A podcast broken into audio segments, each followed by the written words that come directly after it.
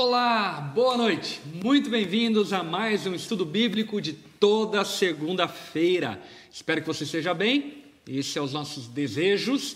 E eu quero aqui, de antemão, já apresentar aqui a nossa mesa, onde vamos conversar sobre a palavra de Deus. E já dando um spoiler, vamos falar hoje de Marcos, capítulo 2, do verso 13 até o verso 17. Jezreel, tá tudo bem? Tudo certo, graças a Deus, feliz, tranquilo. Agora aberto ao mundo, à paternidade. Aberto, é verdade, é verdade. Até fui pego de surpresa né, durante o café que estavam tomando hoje à tarde.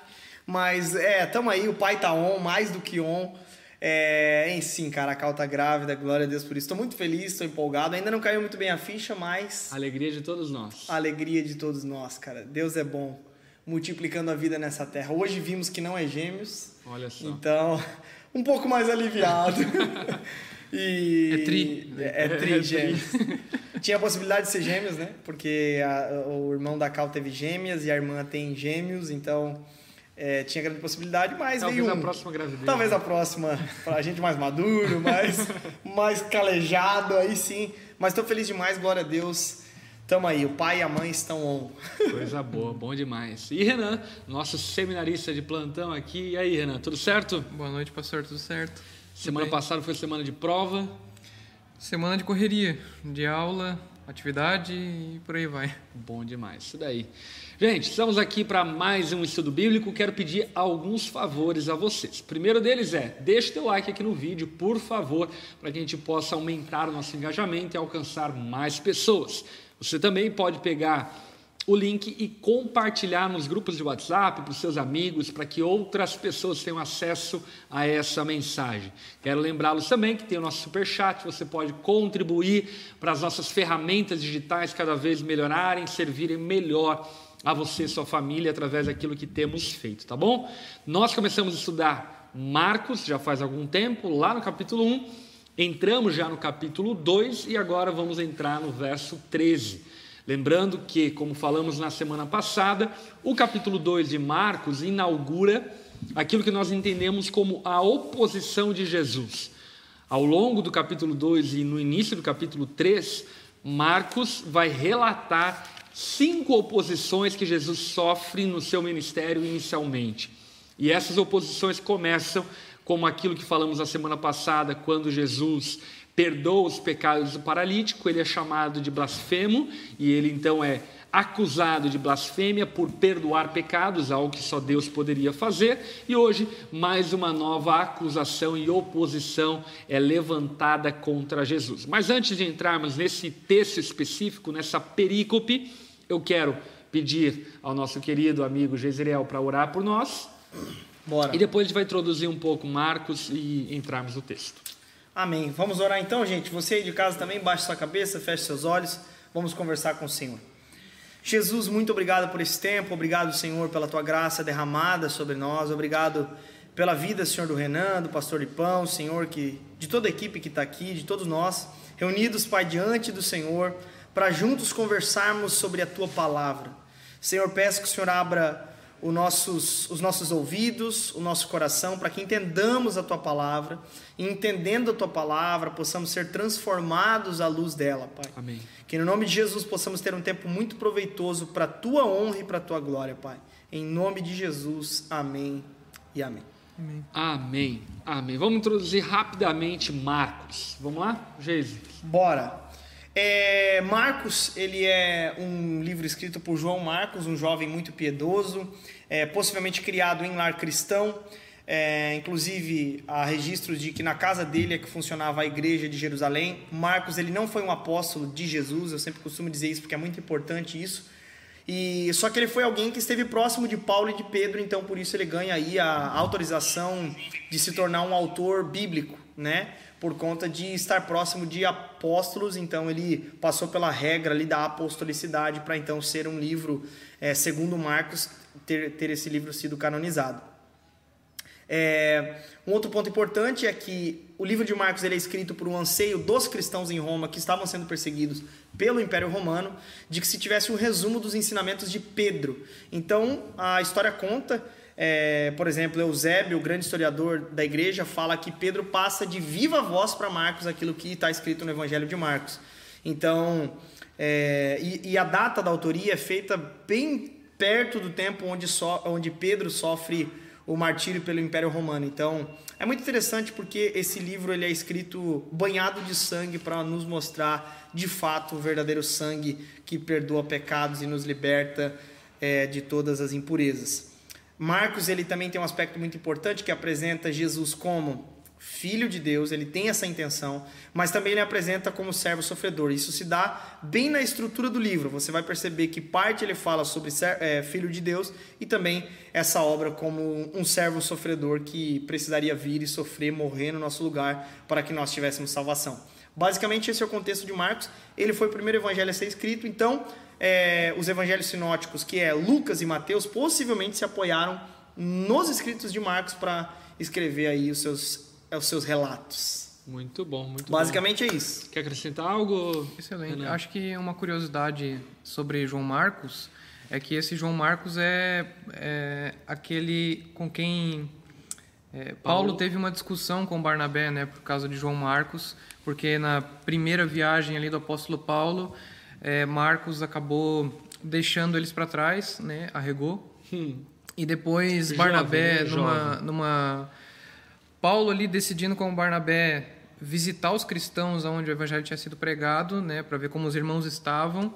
Então ali rola uma desavença, né, entre Paulo e Barnabé.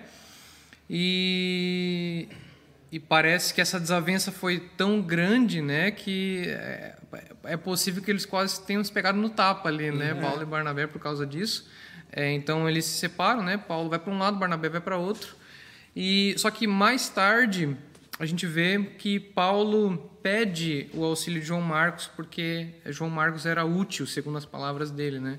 Então a gente vê aí que é, sempre há espaço para arrependimento, para perdão e para restauração, né? É muito legal e até para maturação, né? Porque João Marcos nitidamente é um jovem e já no contexto final ali da vida do apóstolo Paulo, ele já tinha passado por algumas poucas e boas. O apóstolo Paulo percebe que ele havia amadurecido ao ponto de o considerar útil para o ministério. E é interessante que, além dessa questão da desavença entre Paulo e Barnabé, que a gente percebe um, uma, vamos dizer assim, uma covardia de Marcos, né? A gente tem também a questão é, dele é, de ser possivelmente ele, né, um discípulo que foge Sim. nu, né, ah. da, alguém arranca o lençol lá na uhum. cena do Getsemane.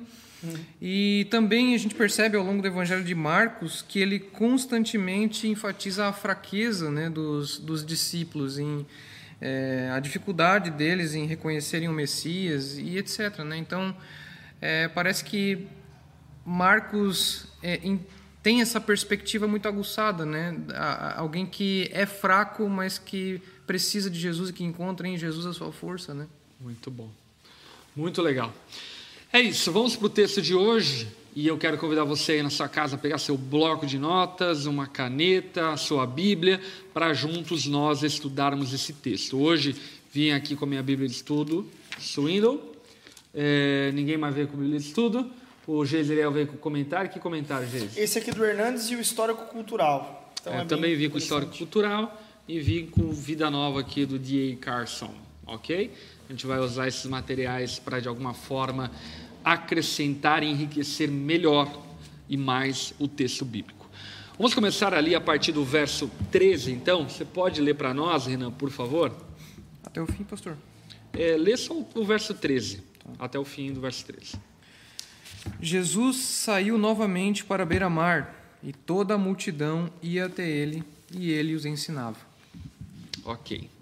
É, Jesus novamente está sendo seguido por uma multidão, isso fica já claro ali nos versos anteriores, onde Jesus também está ensinando agora lá numa casa e uma multidão está espremendo ele, procurando o seu ensino, e essa mesma multidão, somada obviamente por outras pessoas, vai junto com Jesus até a beira é, do mar, e aí da, da Galiléia Jesus começa a ensinar outra vez.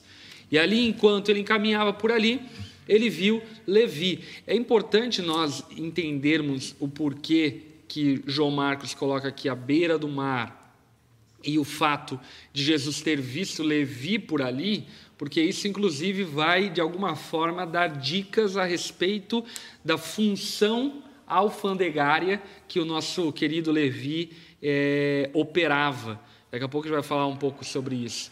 Olha só, enquanto caminhava por ali, viu Levi, filho de Alfeu, sentado no lugar onde se coletavam os impostos. Disse Jesus: Siga-me.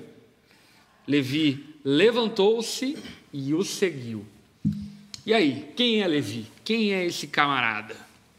Levi é aquele, né? O autor de Levítico. Meu, começa a confundir as pessoas. Não, brincadeira. Pelo amor, não, não é, é, isso, tá? Pelo, pelo amor de Deus. Aquele que faz umas loucuras. Só, só algo interessante, né? Antes de falar sobre Levi, falar sobre o contexto em que Jesus enxerga. Para quem não sabe, Levi, ele é Mateus, uhum. certo?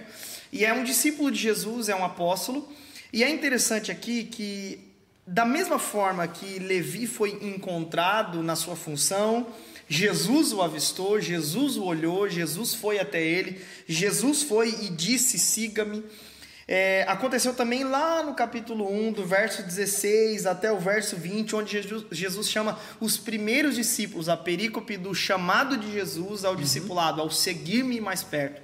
Ambos estavam em suas profissões. Essa profissão dos outros discípulos, que eram é, é o registro de quatro discípulos, né? Simão Pedro, é, André, é, Tiago e João. Esses discípulos eles até tinham uma profissão legítima que não era é, mal vista, por assim dizer, naquele contexto. E eles também, uma característica interessante e que aí se iguala é que eles estavam bem nas suas profissões. Exemplo, Levi era o famoso cobrador de impostos, Mateus o cobrador de impostos, né? É, então acho que interessante só falar um pouco sobre esse aspecto do chamado de Jesus. Uhum. A gente está seguindo a nossa vida, vivendo as nossas coisas, vivendo a nossa, a nossa vida, não querendo ao Senhor, não se interessando por isso. Inclusive, Levi, ele praticava, depois a gente vai falar sobre o que era um, um, um cobrador de impostos né, naquele contexto mas era muito mal vista a profissão dele. Só que ele estava muito bem, ele estava tranquilo até na profissão dele. Na verdade, Só que quando... financeiramente falando, monetariamente falando, era uma das profissões mais bem-sucedidas, né? Rentáveis naquele contexto, né? E o que não se diferencia muito dos discípulos que pre... é, pescavam e tinham empregados já. Então, uhum. veja, né?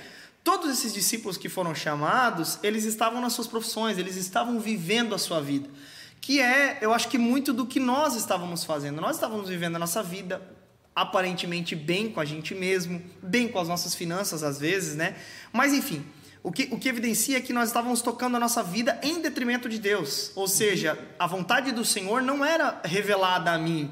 E mesmo que fosse revelada, meus olhos ainda não tinham sido abertos para a verdade é, de Cristo e assim por diante. Agora, quando Jesus nos chama, nós deixamos tudo para trás. E o maior fascínio que nós temos é Cristo. Uhum. Então, acho que esse é um ponto importante. Levi estava bem, ele, ele não estava nem aí com a opinião das pessoas, porque ele vivia aquela profissão há muito tempo e era rentável.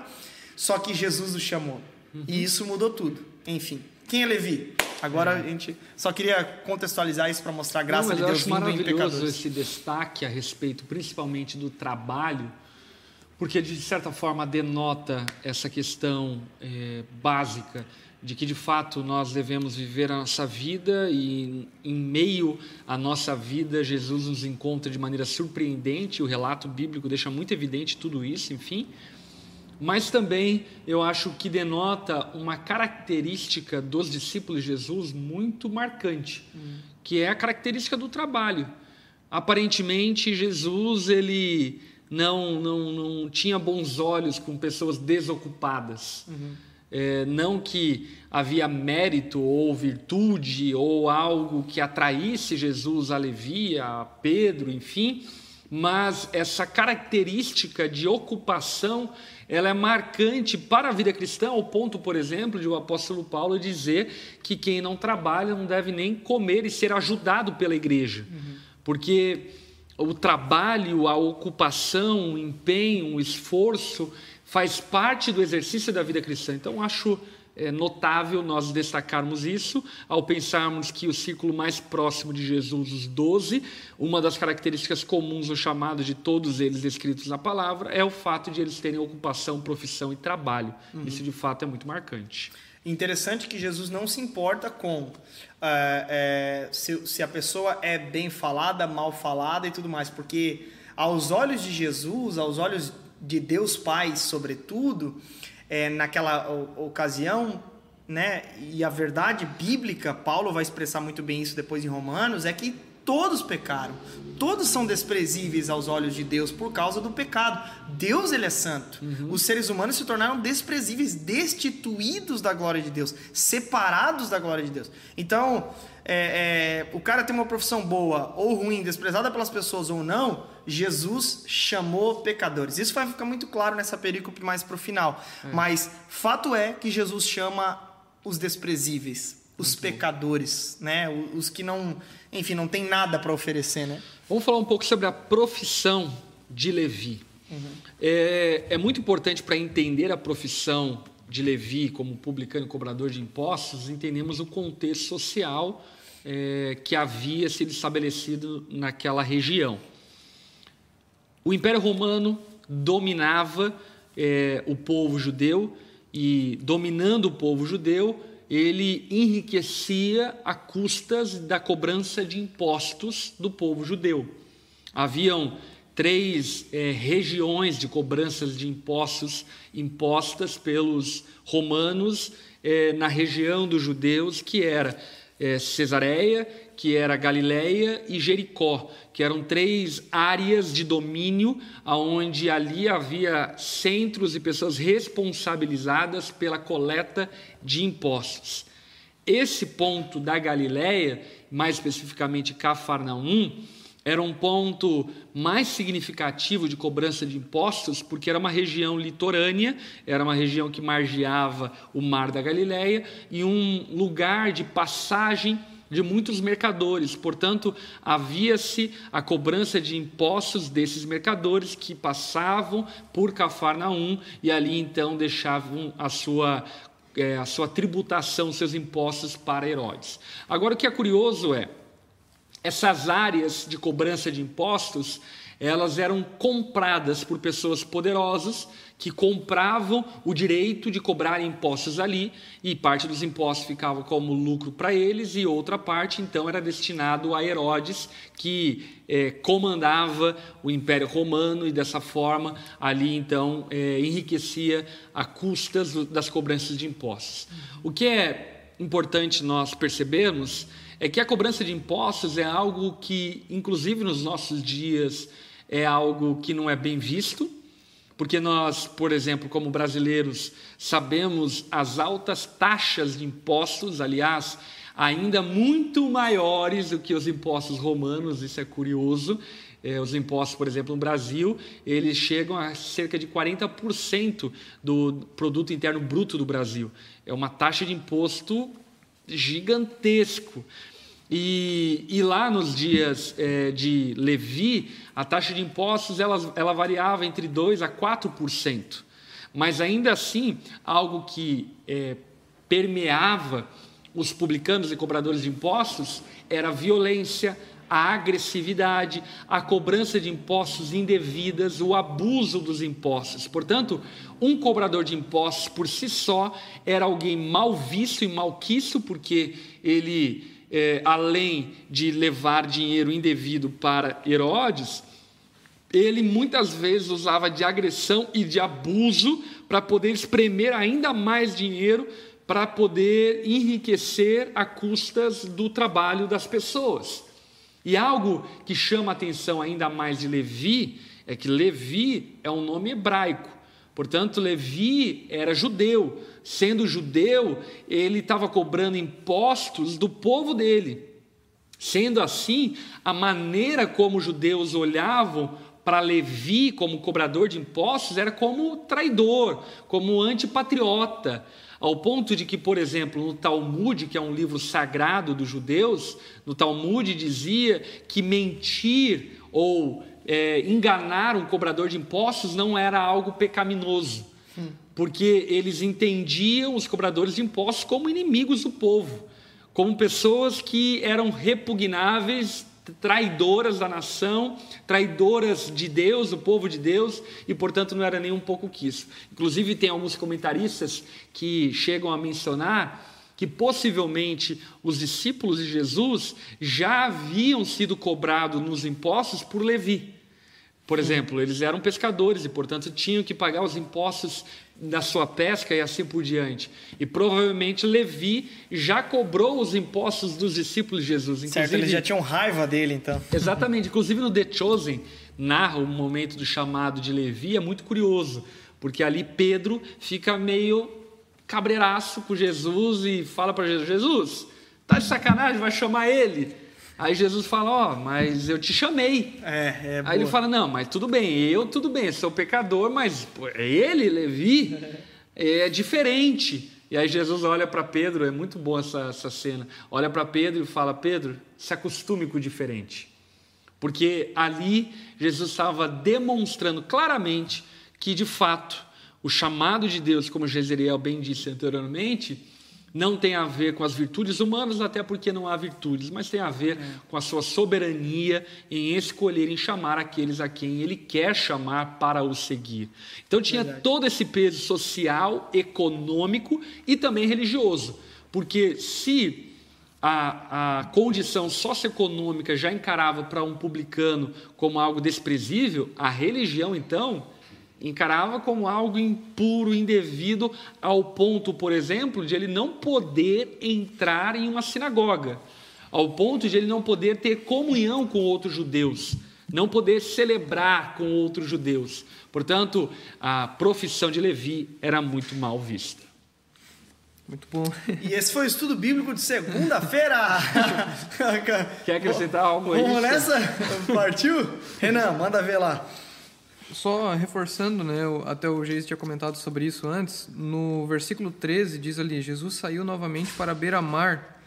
É interessante que em Marcos 1, 16, diz lá, né, andando junto ao mar da Galileia. Parece que Marcos aqui está dando um, o, o sinal de que ele vai entrar no tema do discipulado novamente, né? Uhum. Assim como ele entrou lá atrás. Né? Por isso que o Geis até comentou sobre essa essa essa semelhança entre as passagens, né? Uhum. Onde lá Jesus encontra eles trabalhando, aqui Jesus encontra Levi também é, trabalhando, né? Uhum. E acho que é isso. e diante disso também, coisa, esqueci. É, algo que eu queria aqui destacar é que é escandaloso o chamado de Levi. Uhum. Essa é a palavra. É escandaloso por quê?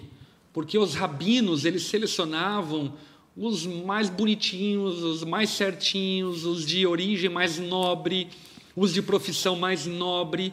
E aqui aparece um rabino, Jesus, chamando alguém desprezível, alguém que não era nem digno de sentar à mesa da comunhão, quanto mais ser um discípulo, demonstrando claramente a natureza do chamado e o ministério de Jesus, que é buscar e salvar aquilo que estava perdido.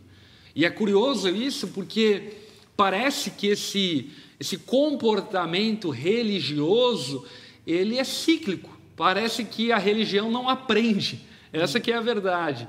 Parece que a religião, mesmo tendo acesso a um texto como esse, percebendo que Jesus chama alguém desprezível, ainda continua rotulando e de alguma forma fazendo dissensão, facção e impedindo os pequeninos de virem até o reino de Deus por causa da acepção e do preconceito.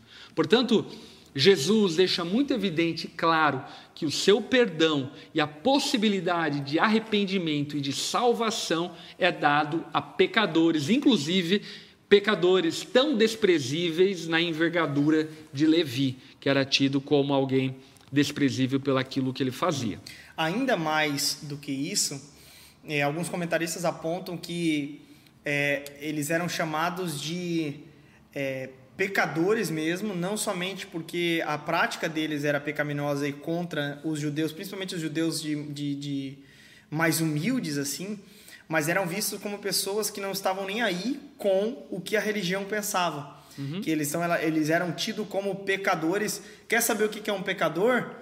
Olha para pro, pros cobradores de impostos. Olha para Levi. Quer saber o que é um pecador? Olha lá aquele lá cobrando imposto de maneira indevida. Agora imagina Jesus de maneira escandalosa. Eu acho muito bonita a música Scand of Grace.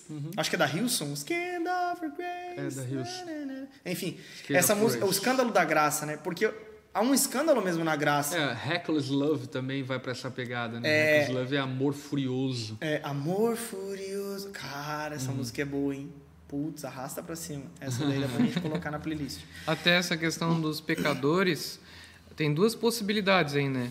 Ou eram pecadores porque não se adequavam à tradição oral dos fariseus e mestres da lei, ou eram pecadores porque era gente ruim mesmo, né? tipo, mal vista E- pela sociedade como um todo. E tipo caso, assim, né? ó, as duas coisas eram ruins. Porque, por exemplo, cara, Pedro, ele sabia que ele era pecador quando ele se encontra com Jesus. Afasta de mim porque eu sou pecador. Mas isso, cara, perdão te interromper, mas é que ah, brilhou uma luz aqui na minha mente que eu acho que é importante a gente destacar. E isso é muito curioso, porque Pedro, mesmo sabendo que era pecador, ele achava que ele era um pecador melhor que outros pecadores. Claro, é isso que eu ia comentar. E tipo assim, ó, o Pedro sabia que ele era pecador, mas não a ponto de envergonhar ou então de ser desprezível em relação à religião, né? Ou então não, não, é, né? Isso não significava que ele era contra tudo que as leis judaicas ofereciam e, tudo, e tudo mais. Agora, Levi, ele era esse cara desprezível pela religião, pelas pessoas, por todo mundo. Ou seja, ele era por isso que ele tem um destaque no chamado dele aqui. O chamado do, do- a cura do leproso, ele ganha um destaque no texto. Marcos ele faz essas essas é, esses como é que fala esses hiatos, ele dá esses hiatos para nos apresentar algumas coisas. E aqui ele tá fazendo isso de novo. No chamado de Levi, pô, ele já tinha chamado, por que não inclui Levi lá no, no mesmo chamado dos discípulos altos? Já que ele tá resumindo tudo, porque esse chamado é diferente. É. Esse chamado era ele era Ele é desprezível. pontual. E ele é simbólico, né? Ele é emblemático. E, o, e o capítulo 2 é um capítulo emblemático, porque, como falamos anteriormente, o capítulo 2 é, é o capítulo da oposição. E sendo o capítulo da oposição, é a resposta de Jesus à oposição. Então, Jesus, ele recebe a oposição lá no início do capítulo como alguém que estava blasfemando, e ele responde como? Curando e demonstrando que tem poder para perdoar pecados. E agora Jesus, ele vai receber a oposição de alguém que tem comunhão com pecadores. E como Jesus responde a essa oposição? Chamando pecadores para o seguir. Portanto, é emblemático porque demonstra muito da natureza do cristianismo. O cristianismo é isso daqui, gente. O cristianismo não é para pessoas sãs. O cristianismo não é para justos. O cristianismo não é para pessoas de alta performance eh, moral. O cristianismo é para pessoas que se reconhecem pecadoras, necessitadas de Cristo e por esse motivo seguem a Jesus. Até acho interessante levantar o ponto, né? Tava pensando aqui é, que Jesus ele não se opõe à lei de modo nenhum. A Bíblia nunca apresenta isso, né? Nunca mostra dessa Pelo forma. contrário, confirma a lei, né? confirma a lei, cumpre a lei. E no caso, o, o- contra o que, que ele se opõe então? Né? Ele se opõe à interpretação que os mestres faziam da lei, né? que é uma coisa bem diferente. Então a gente tem a lei de Deus e nós temos a tradição oral dos mestres. Né? Então o conflito que Jesus tem com os mestres constantemente é o conflito com essa interpretação desses mestres. Né? Jesus nunca vem para abolir a lei. Então acho importante ressaltar isso, né? porque nesses embates né, com, com os mestres da lei, é, durante um tempo até já pensei, já tive essa confusão assim, né? Poxa, mas Jesus aqui parece que está indo contra a lei, é, mas depois diz que ele veio cumprir a lei, né? Como, como que se encaixa tudo isso, Qual é o né? relacionamento de Jesus com a lei, né? É, É. E, e é interessante ao chamado de Levi é que Jesus o chama e o que o texto diz é que Levi se levantou e o seguiu. Lembrando aquilo que o Geise falou anteriormente. Levi tinha uma condição, ainda que desprezível, mas socioeconômica muito boa. Ao ponto que o texto vai seguir e a celebração, o jantar, é na casa de Levi. Isso, inclusive, alguns comentaristas destacam dizendo: se Levi conseguia abrigar todo esse corpo de discípulos na sua casa, incluindo as mulheres que também seguiam a Jesus, significa que Levi tinha uma casa grande. Se ele tinha uma casa grande, é porque ele tinha grana. Uhum. E aqui demonstra Levi abrindo mão disso tudo. Ele abre mão de tudo porque, na verdade, ele reconhece que não tem nada. Quando ele olha para Jesus, ele percebe que Jesus é tudo aquilo que ele quer e aquilo que ele precisa. E por esse motivo, então, ele deixa tudo que ele tinha para trás para ter tudo aquilo que ele não tinha, que é o próprio Cristo, demonstrando claramente a obediência, a exigência de Jesus para o seguir. Jesus deixa muito claro ao longo dos evangelhos que quem quiser ir após ele deve negar a si mesmo, tomar a sua cruz e o seguir. Aquele que não renunciar a tudo que possui não pode ser seu discípulo. Quem quiser salvar a sua vida, a perderá, mas quem perder a sua vida por minha causa e pelo Evangelho, esse a salvará. E aqui Levi está em consonância, ele está em convergência com essa exigência do chamado de Jesus, a exigência de deixar tudo para trás para o seguir. E é isso que Levi faz. Prontamente ele se levanta e o segue. Inclusive, a cena do The Chosen, mais uma vez aqui citando, ela é muito legal nesse sentido, porque se existe uma oposição dos judeus em relação ao chamado de Jesus a Levi, também havia uma oposição dos romanos de Levi ter deixado o posto dele e ter seguido a Jesus. Levi era servo de Herodes, portanto, quando ele deixa o posto da coletoria de impostos para seguir a Jesus, ele estava traindo o Império Romano, ele estava traindo Herodes, ele estava deixando todas as possibilidades e todos os privilégios que ele havia ganho para seguir um rabino itinerante que andava por aí. Pensa num cara que tinha problema nas costas, né? Pô, demais. Odiado de todos os lados, né? Nossa. né? Até confirmando o que o pastor falou, Lucas 5, 28, 29 diz lá: Ele, deixando tudo, levantou-se e o seguiu. Né? Ele frisa é. que deixando tudo. E em seguida ele diz também: E Levi ofereceu-lhe um rico banquete em sua casa. Né? Ele enfatiza legal. essa coisa que Levi era alguém que tinha né, grana. Tinha posses, um rico né? banquete, era picanha, né? não era é, picanha é. que não podia, mas é, era comida boa. Vamos lá. Verso 15. Mais tarde, na casa de Levi, inclusive aqui o nosso querido Renan citou Lucas, um evangelho sinótico que também narra esse momento do chamado de Levi. Uhum. Então, agora estão na casa de Levi. Jesus e seus discípulos estavam à mesa acompanhados de um grande número de cobradores de impostos e outros pecadores, pois eram muitos os que o seguiam. Então, veja, é uma casa grande pra caramba, uhum. porque tem Jesus, os discípulos, cobrador de impostos, pecadores, Levi, tá todo mundo lá e quem está bancando esse jantar é Levi. E tem lugar tá para os fariseus incomodarem. E tem lugar para os fariseus incomodarem. tem a ala do, da, da, da, oposição. é. Mas algo interessante desse versículo, Heavy, é o, o a primeira já sentença ali, mais tarde na casa de Levi, Jesus e seus discípulos estavam onde? À mesa. Uhum. Eles estavam à mesa. E a mesa tem um simbolismo muito poderoso naqueles dias. A mesa ela simbolizava a comunhão, o partilhar, o estar junto, o é, vamos vamos comparar com os dias de hoje. Era um story junto, uhum. era uma foto na mesma mesa, era uma era, moral, né? Era estar no mesmo rolê, entende? Pô, mas o pastor Lipão no mesmo rolê que o, o, o, aquele pecador lá que até ontem estava aqui, né, fazendo um monte de besteira aqui no bar, sei lá o quê. Uhum. Então, era exatamente ali, né? Eu coloquei o pastor Lipão porque ele é o pastor e também é, tem cara de anjo, assim, né? Santidade. Inclusive, até o. Não ia, não ia me comparar. o apóstolo Paulo, corrigindo a igreja de Corinto, ele, ele diz, né, que vocês não devem se associar com qualquer, é.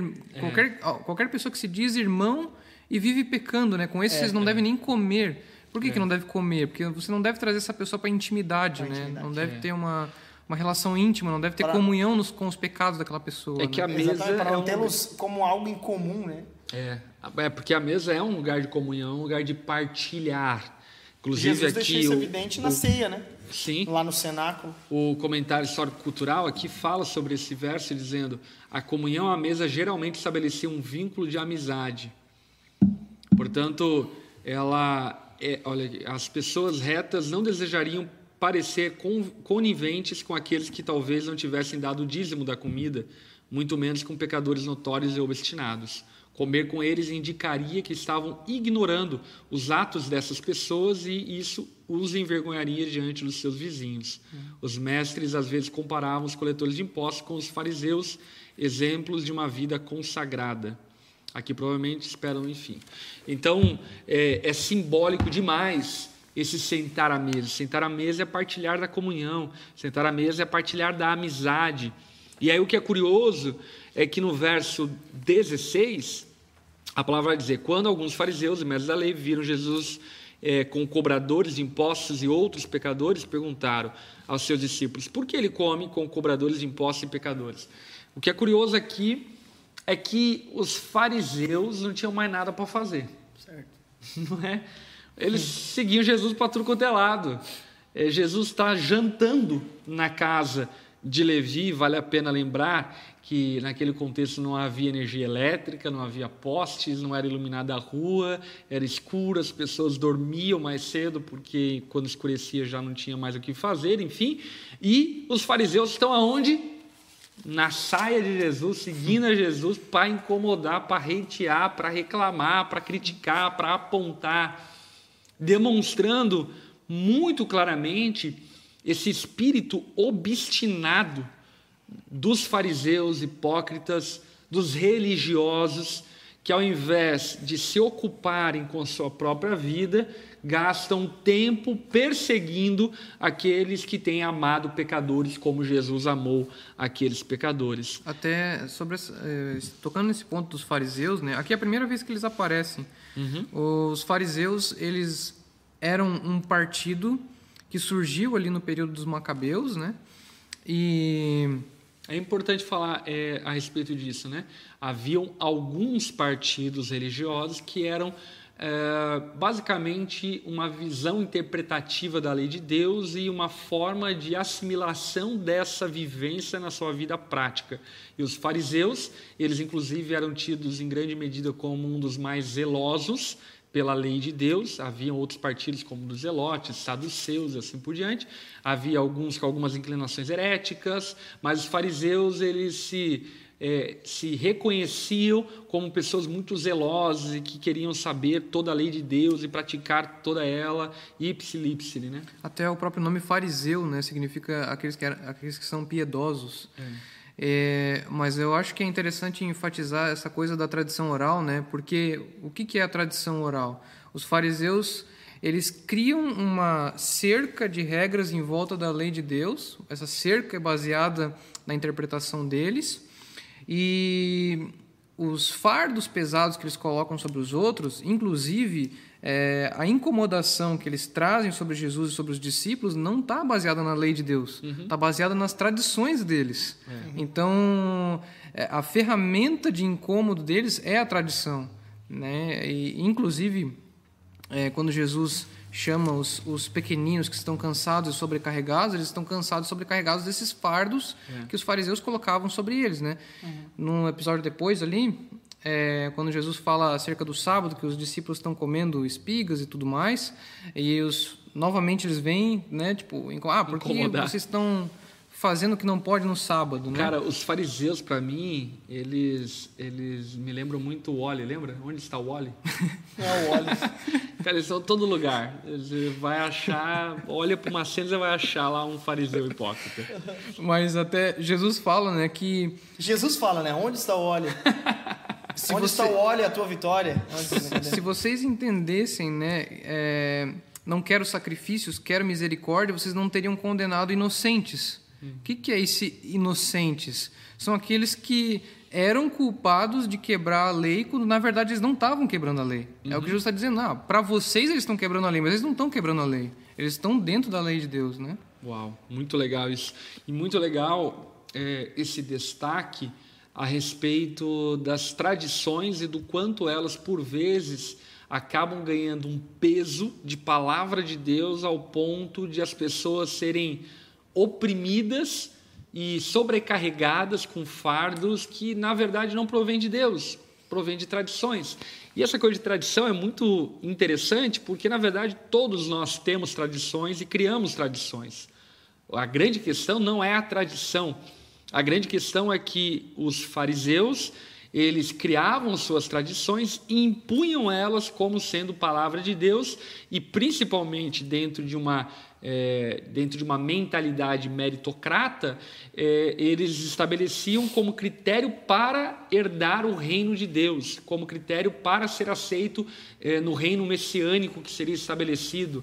Portanto, é, os religiosos daqueles dias seguem o mesmo padrão dos religiosos de hoje, é, e aqui, obviamente, falando da religião de modo pejorativo, a religião por si só ela é adjetiva, ela tem virtude, mas de modo pejorativo, ela traz essa, essa ideia de pessoas que valorizam mais as, os seus próprios conceitos, ideias e tradições do que propriamente a palavra de Deus. Uhum.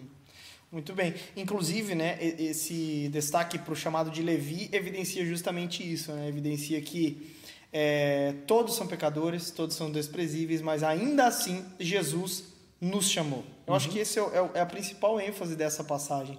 Apesar de nós, Jesus nos chamou. Apesar de nós, Jesus nos chamou para ter comunhão com Ele. O é maior símbolo disso é o sacramento, né? A, a administração do sacramento da ceia. Nós vemos pecadores tomando do pão e do cálice domingo após domingo. Uhum. É isso aí. Bom demais. E também ilustrando a comunhão, né? A mesa. Ilustrando a comunhão. Porque a, a ceia, ela tem alguns símbolos, né? E dentre os símbolos da ceia está a mesa, aonde é partilhada a comunhão do pão e do vinho para pecadores é, regenerados e salvos por Jesus, feito Levi. É, e aí então os fariseus ali levantam a indagação, né? Porque ele come cobradores de impostos e pecadores. E aí Jesus responde.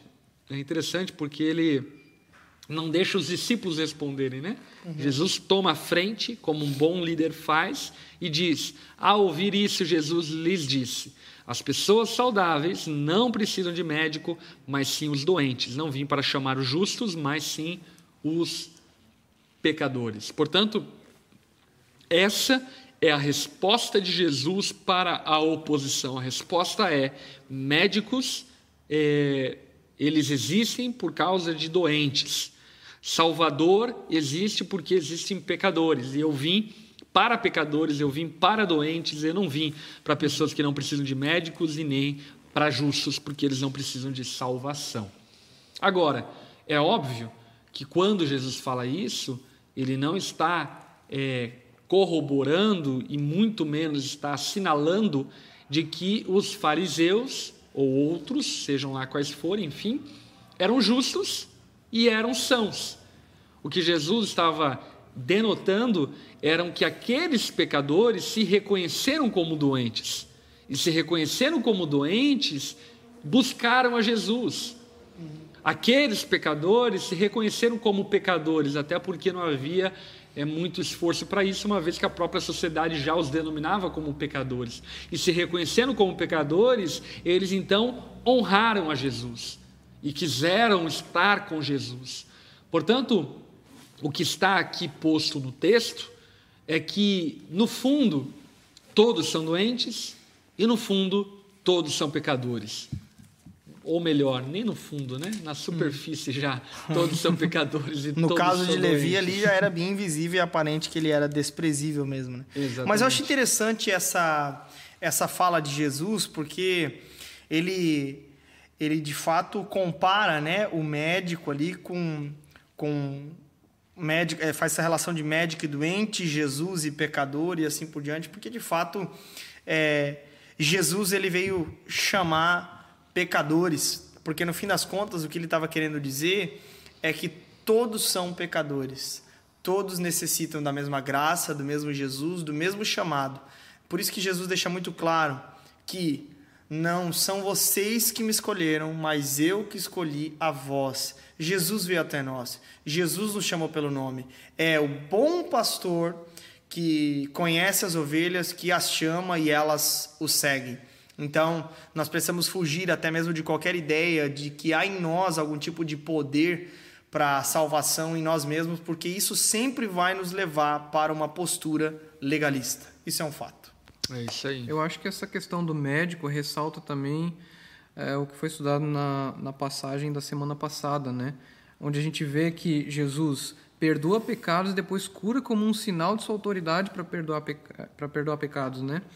E agora ele se, é, ele se coloca como o médico, né? como uma autoridade capaz de lidar com os doentes. O que de fato o médico é. Né? E a doença desse povo é que eles são pecadores. Né? É, é a, a, doença mais grave que alguém pode ter. Né? Então eu vejo é, essa coisa né, da a autoridade de Jesus novamente. Né? Assim como a, Mar, é, Marcos estava preocupado em ressaltar também a autoridade de Jesus antes, né, para perdoar pecados.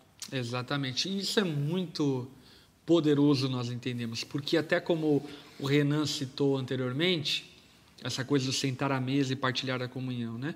Como o Renan citou anteriormente, o apóstolo Paulo fala como uma forma até mesmo de ação disciplinar contra um irmão que insiste numa prática pecaminosa, que nós não devemos nem sentar à mesa com essa pessoa para de alguma forma ela entender o engano que ela vive, até mesmo a respeito da sua fé, e dessa forma possa se arrepender genuinamente dos seus pecados. Porém, o apóstolo Paulo, ele não vai falar isso referindo-se a não cristãos. E, portanto, aqui há um exemplo e, de certa forma, até mesmo um convite de Jesus a nós que sentemos à mesa com pecadores, não que são é, professos ou pessoas que se dizem cristãs e insistem na prática pecaminosa, mas com pessoas sinceras no seu pecado, que reconhecem não temerem a Deus, que reconhecem não seguirem a Jesus, mas partilhar da comunhão como oportunidade para a apresentação do Evangelho, como a oportunidade para a manifestação do amor. Eu digo isso porque muitas vezes em contextos religiosos nós acabamos insistindo na comunhão com irmãos pecadores, é, e que nós não deveríamos mais sentar à mesa com eles, mas fazemos vistas grossas a colegas de trabalho, por exemplo, que, sei lá, falam palavras torpes e têm um palavreado inapropriado, e falamos, não, não vamos sentar para almoçar juntos porque são pecadores, não vamos no jantar da empresa porque lá tem, tem muita gente bebendo e assim por diante. E aqui Jesus ele dá um exemplo completamente o oposto. Ele diz que ele, como médico, veio para os doentes. Ele diz que, como Salvador, ele veio para os pecadores e, portanto, devemos seguir o exemplo do nosso Mestre e, da mesma forma, nos compadecermos dos pecadores, nos compadecermos daqueles que estão doentes e, dessa forma, levá-los a Cristo e ao Evangelho. E, sobretudo, é, associá-los é, ou não, e a igreja tem essa chave é, como irmãos ou não, para que também a igreja não seja profanada por causa da conduta de gente que não tem o Espírito Santo e é, pratica coisas em nome do Espírito Santo que não é. Exemplo, Exatamente. por exemplo, vamos dar um contexto da nossa atualidade e vai bem contracultural. Um pastor que celebra o casamento homossexual, ele se diz um cristão, mas ele contraria todo o escopo doutrinário apostólico, ou uhum. seja, ele não deve ser é, tido como alguém que segue os ensinamentos dos apóstolos, de Cristo que foi passado para eles. Uhum. Por quê? E aí a gente tem que fazer a diferenciação, para que o mundo não nos confunda com uhum. é, apenas mais uma embaixada, uhum. né? humana, terrena, organização, clube ou algo do tipo, mas entenda que é uma, uma embaixada do reino celestial. E esse é um ponto importante, porque ao mesmo tempo é um desafio gigante para a igreja. Porque ao mesmo tempo que nós sentamos com pecadores, nós sentamos com a intenção de apresentar o evangelho, tanto em palavras quanto em atitudes. Eu acho que esse é o papel é, premente da igreja enquanto ainda nesse mundo e ainda na roda dos escarnecedores. Exatamente. Não ser encontrado nas mesmas atitudes e principalmente com o mesmo coração, mas principalmente ser encontrado vivendo de maneira diferente do mundo. Uhum. Porque uma coisa é Jesus, o Deus. Todo-Poderoso, sentando na mesa, oferecendo para o cara a salvação, e, e de fato oferecendo para ele salvação. E outra coisa, muitas vezes, é os cristãos nessa ideia de ah, a gente aceita todo mundo, a gente né, senta com todo mundo, acabar é, vivendo igual ao mundo, esquecendo que existe um cercado aí que a gente precisa considerar também. Importante só pontuar é, Até, até tem o episódio de vocês na mesa lá sobre disciplina, né? Ah, Fala é. muito sobre isso. Assista é, lá.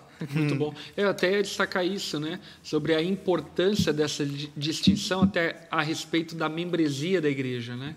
E também tem um episódio que nós fizemos sobre membresia que é muito legal essa clareza de que, olha, ele é um cristão professo e dessa forma deve ter uma conduta que condiga com a sua fé uhum. e não de conivência com o pecado e com o pecador. E é óbvio, Jesus ali sentado à mesa com os pecadores é muito interessante porque o texto não fala que Jesus estava praticando alguma ilicitude ou que estava profanando, que estava ofendendo. Não. O que o texto diz é que Jesus, e inclusive destaca, Jesus estava sentado com pecadores. Uhum. E esse era o problema. Portanto, é, essa coisa de nós sermos sal da terra, de sermos luz do mundo, diz respeito a estarmos no mundo, mas sermos diferentes do mundo, estarmos no mundo, iluminar o mundo, estarmos no mundo e dar sabor ao mundo a partir das características do Evangelho na nossa vida. Até a... o cara escuta é, falar por aí, né? E e normalmente se usa essa passagem, né? Ah, Jesus andava com as prostitutas, Jesus andava com os ladrões, uhum, uhum. né? Como uma como se Jesus passasse a mão, né, uhum. na cabeça desse pessoal. Só que não, a gente vê claramente pelo texto até é, lá em Lucas no capítulo 5, chamado de Levi, né? O chamado de Levi é, é um chamado arrependimento. É um chamado né? arrependimento, né? Que vem seguido do discipulado, uhum. de obediência a Jesus, né? Então, em Lucas, no capítulo 5, fala claramente isso né, que Jesus trata esses doentes conduzindo eles ao arrependimento. Uhum. Então, Jesus não está ali para passar a mão na cabeça. Jesus está é. ali para conduzir esses pecadores ao arrependimento. Né? Perfeito. E eu acho que é bem importante nós é, pontuarmos essas coisas, até por entendermos é, alguns aspectos da igreja. Né? Por exemplo, é, um casal homossexual, ou um ladrão, ou um mentiroso, seja lá quem for, enfim ele é bem recebido em um culto público da igreja? Sim, nenhum problema, ele é bem hum. recebido. Agora. Num grupo pequeno, né? Num Enfim, nos pequeno, espaços da vai. igreja, ações sociais, todas essas coisas. Né? Exatamente. Né? Mas o considerar membro da igreja como é, alguém que faz parte dela permanecendo numa vida pecaminosa, permanecendo em algo que a palavra de Deus reprova, é algo que nós, como cristãos, não devemos aceitar e que não tem nada a ver com esse texto aqui. Aqui Jesus ele estava é, sentado à mesa, compartilhando da comunhão, mas não estava fazendo distinção no sentido de eles pertencerem ao reino de Deus e assim por diante, mas usando aquela oportunidade como pregação do Evangelho inclusive destacando que não veio para justos, mas para doentes, dando a evidência clara de que ele estava sentados com doentes no seu ponto de vista, é. com pecadores no seu ponto de vista. Então, acho que esse é um, é, é um, ponto bem importante que a gente tem que ter até, né? Tipo assim, cara, é, isso não significa que nós, não, igual o pastor falou, né, não vamos aceitar, abraçar, amar Entretanto, todavia, nós precisamos esclarecer que a verdade do evangelho, e que pouco, se, né, pouco importa a nossa opinião a respeito do que a gente acha ou não. Ah, eu trabalhava na TV e as pessoas às vezes me perguntavam assim, cara, o que, que você acha sobre a, um, a homossexualidade? Né? E aí eu falava, cara, pouco me importa a minha opinião. Agora, eu tenho uma verdade absoluta tido como sagra, tida como sagrada, que é a Bíblia, que condena a prática homossexual. Então, como é que eu vou, eu, eu, vou aceitar se é muito mais profundo, e talvez você não entenda isso, mas é muito mais profundo que a minha própria vida. Eu morro por essa palavra. Uhum. Então, é, é, doido isso, né? Porque a gente vê a gente sendo muito contra a cultura. A gente está batendo muito na tecla homossexual, porque eu acho que é um assunto que está bem no, na, na efervescência aí nos últimos tempos, né? Então, enfim, só para dar um exemplo bem claro, assim, até de algo que é, é, a igreja é chamada a abraçar e ter tato no tratamento Amar. dessas pessoas, amar, abraçar, cuidar, importar. zelar, se importar, tá junto, tá na casa, Ter empatia, é, entender as dores, as lutas, as lutas, as dores. E bem perceber a sinceridade. a sinceridade, É, perfeito. A da sinceridade luta. na luta, né? Se há um tropeço, se há um amor pela lama, ou se há uma queda de vez em quando, e se há realmente um coração regenerado que luta é, contra as suas próprias vontades, assim como todos os outros crentes vivem, ou pelo menos deveriam viver, lutando contra as suas próprias vontades para tomar a cruz, seguir a Cristo, olhando para Ele até que Ele venha. É isso aí. Jesus veio para os pecadores e para os doentes. Veio para nós. Eu sou o maior. É. Amém? Gente, agora a gente vai abrir para perguntas. Se você tem pergunta, você pode enviar Arrasta. aqui e nós vamos responder, tá bom? Se você tiver pergunta, manda aqui e nós responderemos, tá bom, gente? Ô. Se tiver alguma pergunta, manda aí. Vou dar um tempinho para vocês mandarem. A gente vai responder as perguntas, obviamente, pertinentes a esse texto que nós conversamos nessa noite. Quero aproveitar aqui para dar um abraço para todo mundo da Onda Dura Online, gente do Brasil e do mundo, que é a igreja conosco de forma híbrida, através de recursos digitais. Inclusive, se você tem nos acompanhado e quer de alguma forma pertencer à nossa igreja, nós temos uma forma que é a Onda Dura Online. Você pode mandar um e-mail para missões@ondadura.com e a gente vai conversar com você e te explicar como você pode ser igreja conosco. Link é na bio. Arrasta pro lado. Arrasta pro lado. É isso aí, gente. Não, É não vieram aí? perguntas. Não? Não, o povo está aqui Vamos bem ver, então. esclarecido. Vamos lá, vamos Falaram lá. aqui a respeito Ah, celular. dos assuntos ali que estávamos tratando, da homossexualidade. Eh, mas está tudo certo. Povo querido demais. Quer fazer perguntas sobre outro tema? Ah, não. Né? As caixinhas de perguntas. as perguntas aqui, vamos lá. Sair as caixinhas de pergunta, né, vida? Primeiro, o divórcio não é mais pecado? Ah, meu Deus! que isso? É, não, não, não vem muito ao contexto do texto, mas Uhum. sim o divórcio é algo reprovável pelo Senhor e que deve ser feito com muito zelo quando há justificativas plausíveis e bíblicas, através é, de um acompanhamento pastoral, entendendo a situação do casal e a necessidade, em alguns casos, do divórcio. E vale lembrar que quando Jesus fala sobre isso, ele fala sobre uma autorização por causa do coração duro de vocês, né? Acho que é importante Deixando muito claro que não é a vontade original do Senhor. Né? É. É, como a igreja deve proceder na forma de atrair e integrar pessoas que estão chegando feridas? E aí, alguém quer. Atrai pregando o evangelho. Pregando e vivendo o evangelho. né? boa. O evangelho ele é terapêutico, não só, obviamente, terapêutico no sentido espiritual, de salvação, mas terapêutico emocionalmente falando. Ele cura é, as pessoas. Por exemplo, o evangelho nos dá a clareza de que todos pecaram, inclusive você. E aí, então, pessoas muitas vezes feridas, elas pensam que são menos pecadoras do que aquelas que as feriram. E aí o evangelho mostra que não, que talvez elas feriram tanto quanto aquelas pessoas que a feriram. E dessa forma, então, a coloca em um lugar de perdão, um lugar de, de, de reconciliação que, através do evangelho, nós podemos, enfim, acessar. Olha aqui, a Bruna também perguntou: como responder os homossexuais quando eles dizem que Deus é amor e eles só estão amando e por isso não estão errado, até porque nasceram assim? Gente, sexo não é amor, tá? Para começar a conversa. É, amor é, tem muitas manifestações e o sexo é uma manifestação do amor eros entre um homem e uma mulher, mas não é amor.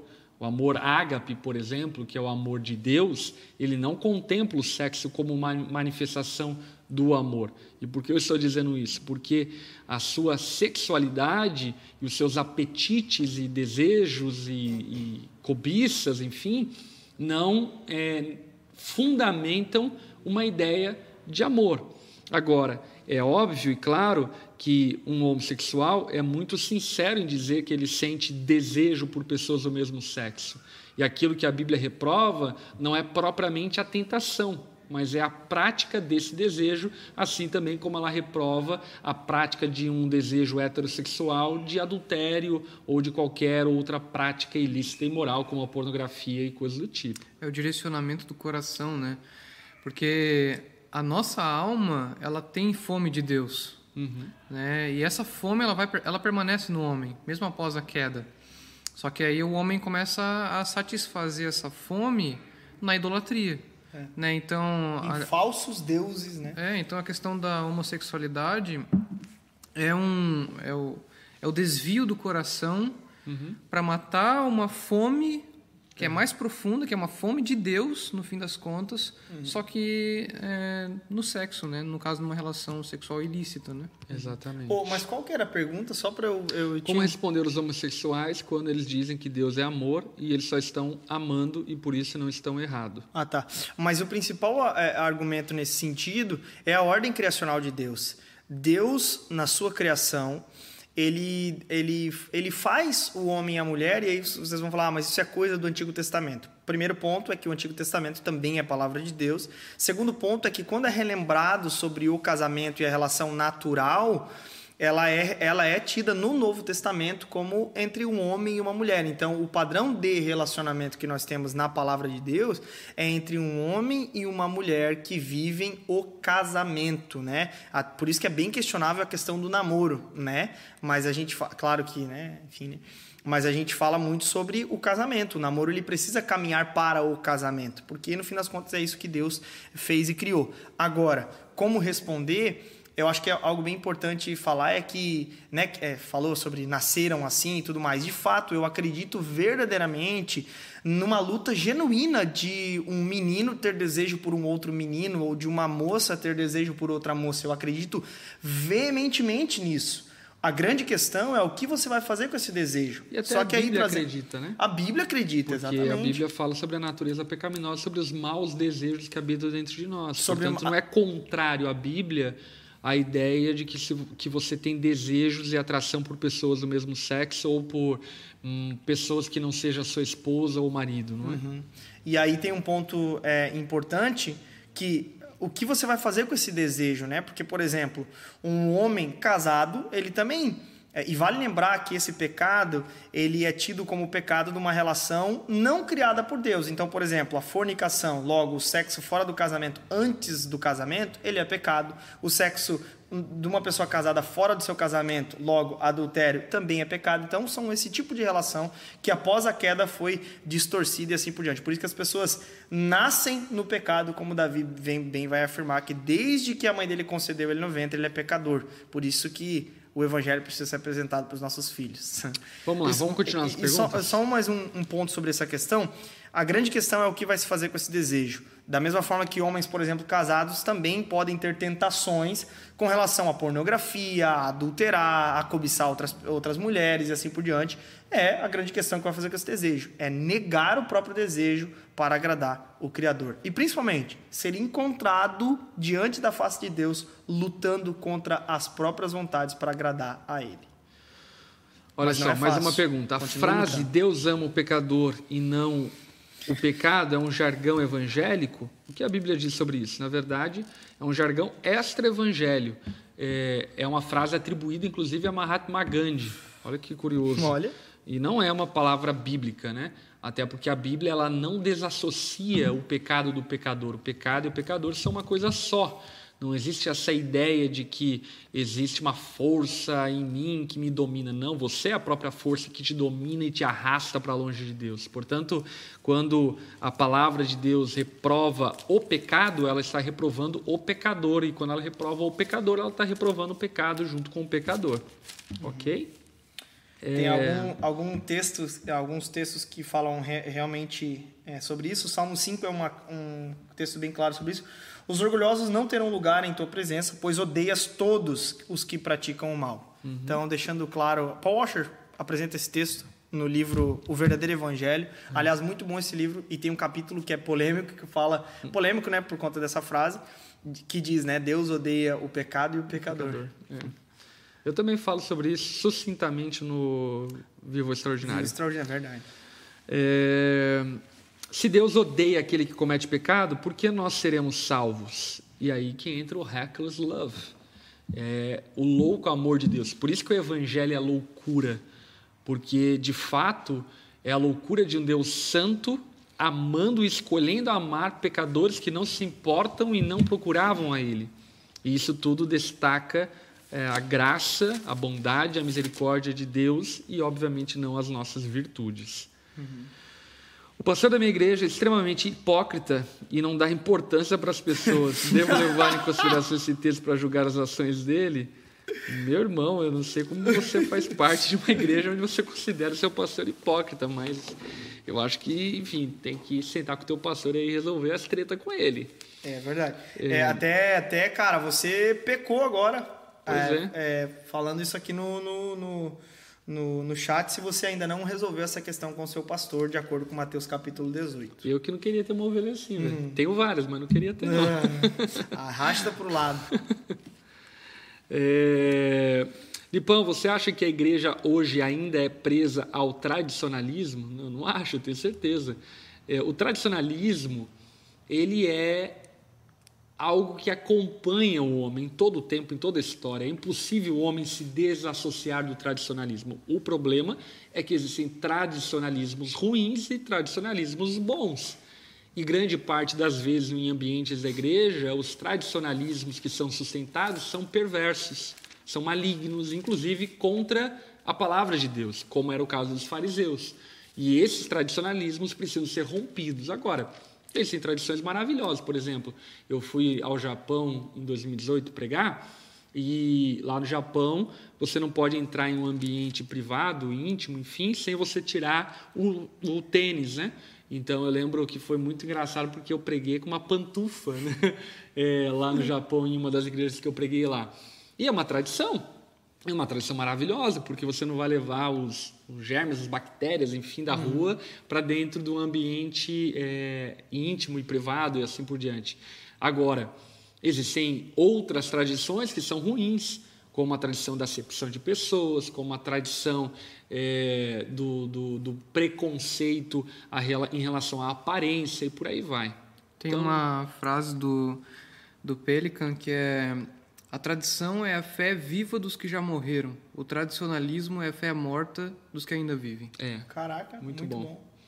É, essa frase é maravilhosa. É, última pergunta. Não existiu critério algum de Jesus ao chamar os discípulos? Aparentemente não houve critério algum, até porque o chamado de Jesus é um chamado muito, eu diria, é, antagônico à lógica ele chama aqueles a quem nenhum outro rabino chamaria. Ele chama pessoas incultas, começa que ele chama pessoas da Galileia. Hum. Né? Os, os rabinos chamariam pessoas da Judéia, de Jerusalém, enfim. Portanto, não existe é, algo que faça a gente pensar que brilhou os olhos de Jesus ao escolher quem ele escolheu. Jesus chamou porque ele quis chamar. Essa até porque, é a única resposta. Até porque se tivesse algo que fizesse Jesus brilhar os olhos, olhando para a gente, isso já tinha sido dado por ele. É, uhum. é verdade. É. Então, como acho que é Spurgeon que fala sobre isso, a nossa única contribuição foi o nosso, o nosso pecado. pecado. É. É isso, gente. Bom demais estarmos juntos. Segunda-feira que vem estamos aqui novamente. Quero agradecer todo mundo que está presente. Que Deus possa abençoar demais a sua vida. Segunda-feira, 8 horas da noite, estamos aqui de novo. Lembrando que fica salvo aqui no nosso canal e também vai para podcast para que depois você ouça com mais calma. Tá bom, gente? Deus abençoe. Até a próxima. Tamo Falou. junto. Tchau, tchau.